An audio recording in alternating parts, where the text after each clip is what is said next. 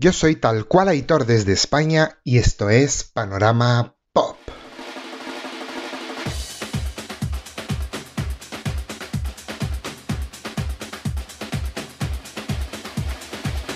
Muy buenos días a todos nuestros radio oyentes, espero que os encontréis fenomenal. De nuevo agradeceros la confianza que estáis depositando en nosotros, que seguimos súper contentos. Y recordaros que no olvidéis de suscribiros tanto a nuestro canal de Spotify como al de iBox, al que más uséis, o a los dos. Y que nos podéis seguir en todas nuestras redes sociales, en Instagram, Twitter y Facebook. De ahí os vais a ir enterando de noticias sobre todo el panorama musical actual y de siempre, álbumes antiguos, nuevos. Y bueno, también tenemos alguna encuesta de cara a la canción del verano, así que os animo a que entréis para que estéis informados de todo. Y seguimos porque el programa de hoy viene fuerte, como ya os anunciamos en nuestras redes sociales, el próximo 14 de agosto se lanza el nuevo disco de Katy Perry, disco, disco de Katy Perry que se llama Smile. Bueno, pues vamos a hacer un repaso rápido a su discografía, a sus cuatro primeros álbumes, porque este ya es el quinto que publica, bueno, pues para hacernos una idea de por dónde ha ido la discografía y la música de Katy Perry en, este, en estos últimos años y para prepararnos un poquito de cara a lo que nos viene. Así que nada, empezamos con este especial de Katy Perry.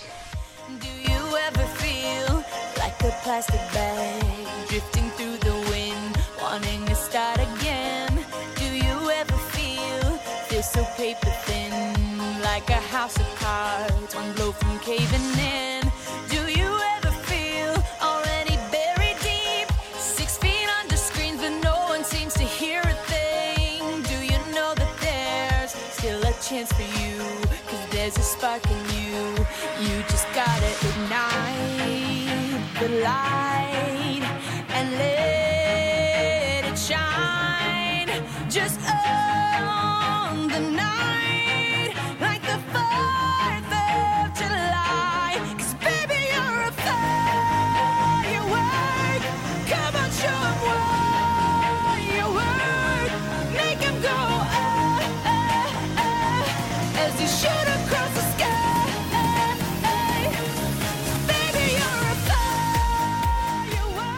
Bueno, Katy Perry se dio a conocer con su primer álbum, One of the Boys, que salió el 17 de julio de 2008.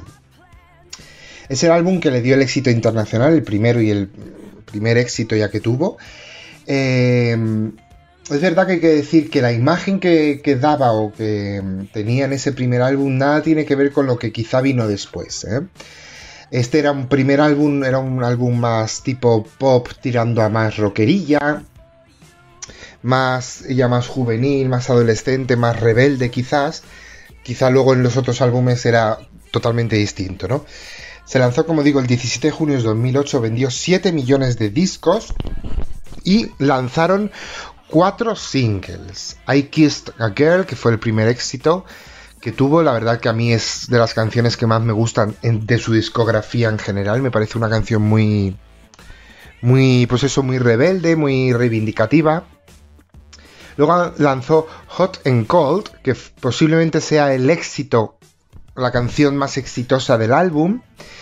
Thinking of You y Waking Up in Vegas. Esos cuatro singles de One of the Boys. Un álbum que mm, es verdad que la crítica profesional nunca ha tenido muy, muy, muy buenas puntuaciones para la pobre Katie. Pero bueno, este álbum en Metacritic tiene una media de 47 sobre 100. vamos, que no es ni un aprobado. Pero bueno este primer álbum, One of the Boys, nos quedamos con su éxito, quizás su sencillo más exitoso, Hot and Cold.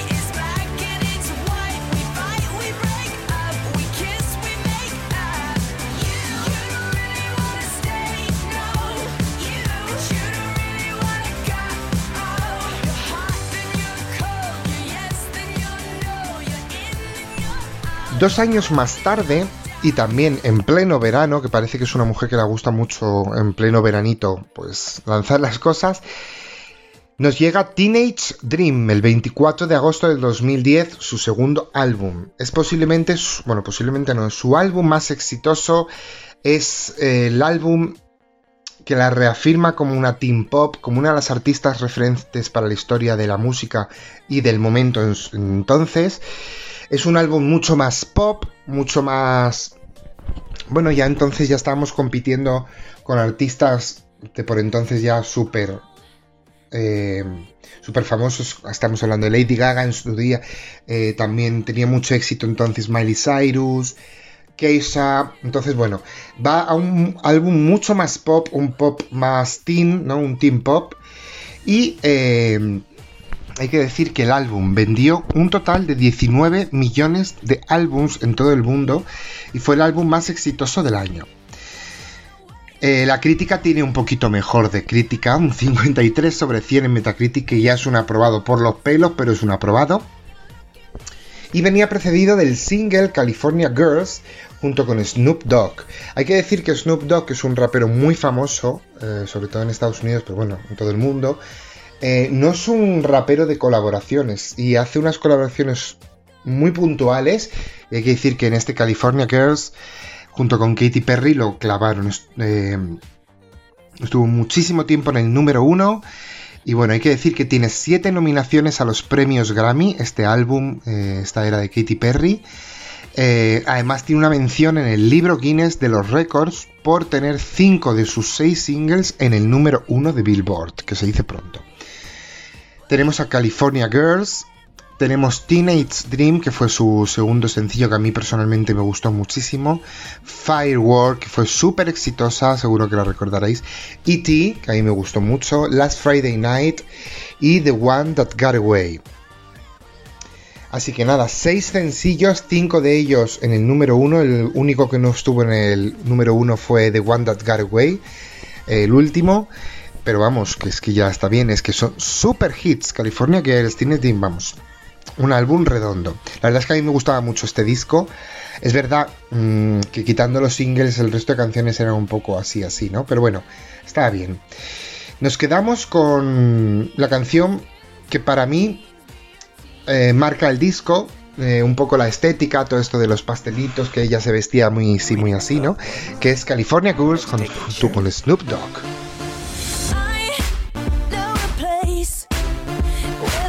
is really green.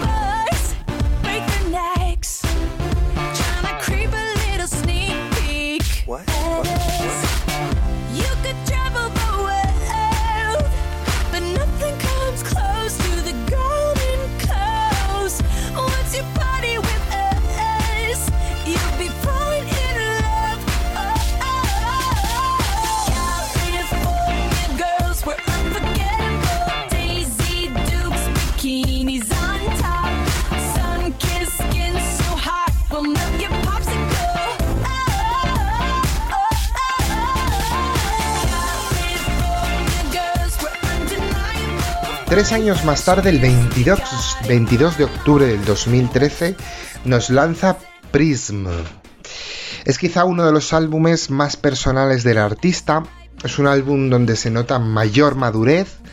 También hay que decir, ya que estamos hablando del Metacritic y de las críticas profesionales, es el álbum con mayor crítica. Tiene un 71 sobre 100 eh, es verdad que, bueno, a comparación del anterior, que venía a vender 19 millones de discos, se quedó en tan solo 4, pero bueno, no está mal. Lanzó Roll como primer single, ¿os acordáis aquella que se iba como de Safari? Luego Unconditionally, fue una balada que tuvo, bueno, poquita repercusión.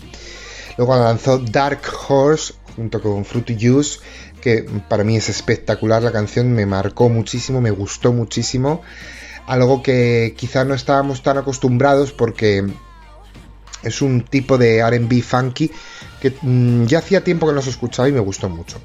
Birthday, una canción em, con vuelta a los sonidos de sus primeros, de su primer álbum, sobre todo ese disco, ese sonido más pop tirando a rock. Y la popera This Is How We Do. También cinco singles. Em, y bueno, nos vamos a quedar con el tercero de ellos, Dark Horse, que para mí creo que es la canción sin duda mm, que marca el disco y para mí me quedo con la mejor de todo el álbum, Dark Horse.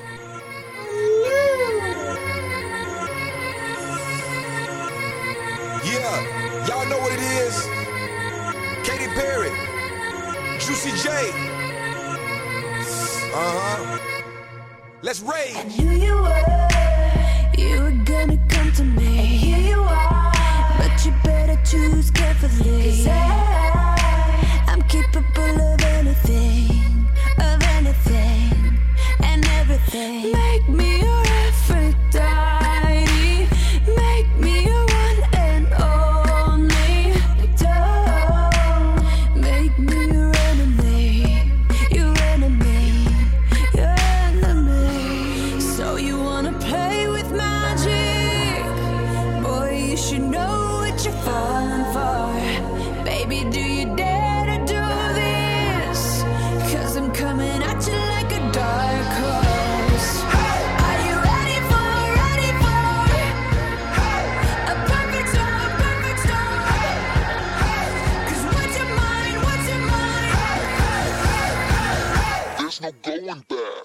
Y nos vamos al año ya 2017, cuatro años después.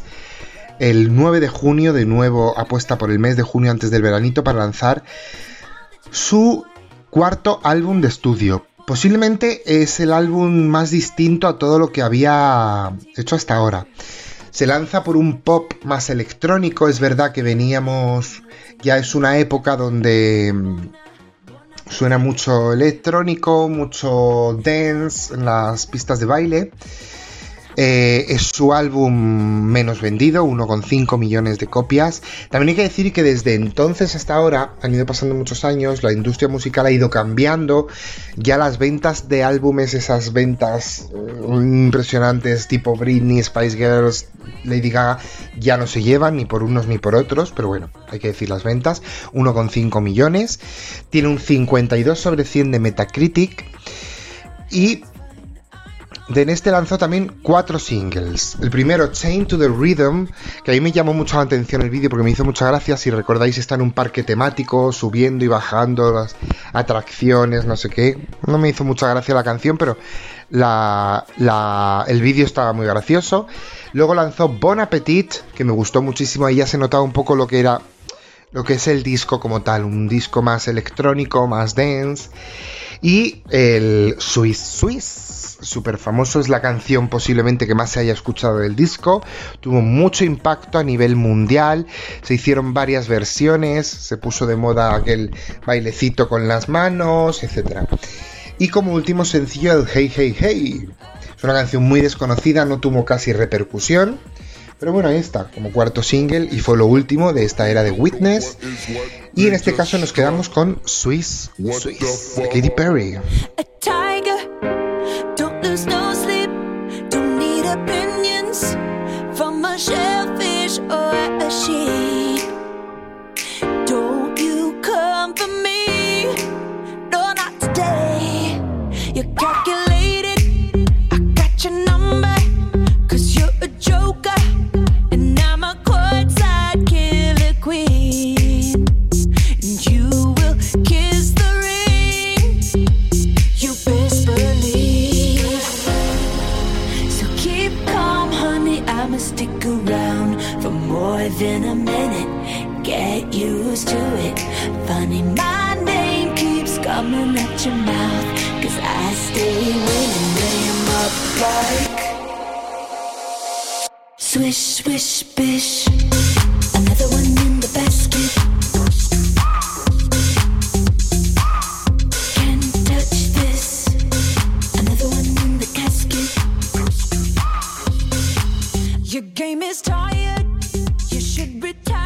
Y bueno chicos, esto ha sido el repaso súper rápido de la discografía de Katy Perry. Eh, como sabéis, el próximo 14 de agosto se lanza Smile, del que ya hemos escuchado un par o tres de adelantos. No vamos a hablar del próximo disco porque habrá una review completa junto con mi compañero en la próxima temporada. Y bueno, recordaros como siempre que no olvidéis de suscribiros de nuevo a nuestros canales a iBox o Spotify, al que más os guste o a ambos. Seguirnos en todas nuestras redes sociales, Twitter, Instagram y Facebook. Y cualquier sugerencia, eh, cosa que nos queréis decir, críticas, eh, halagos, que nos encanta oír halagos a todo el mundo, por favor. Estamos aquí abiertos, tenemos un correo electrónico panoramapop.radio.gmail.com Así que nada, aquí seguimos. Este fin de semana sí o sí os prometo el nuevo capítulo muy especial que muchos nos habéis pedido junto con mi compañero Buda, no os voy a adelantar de qué, una sorpresita. Y nada, que seguimos en próximos capítulos. Hasta siempre, chao chao.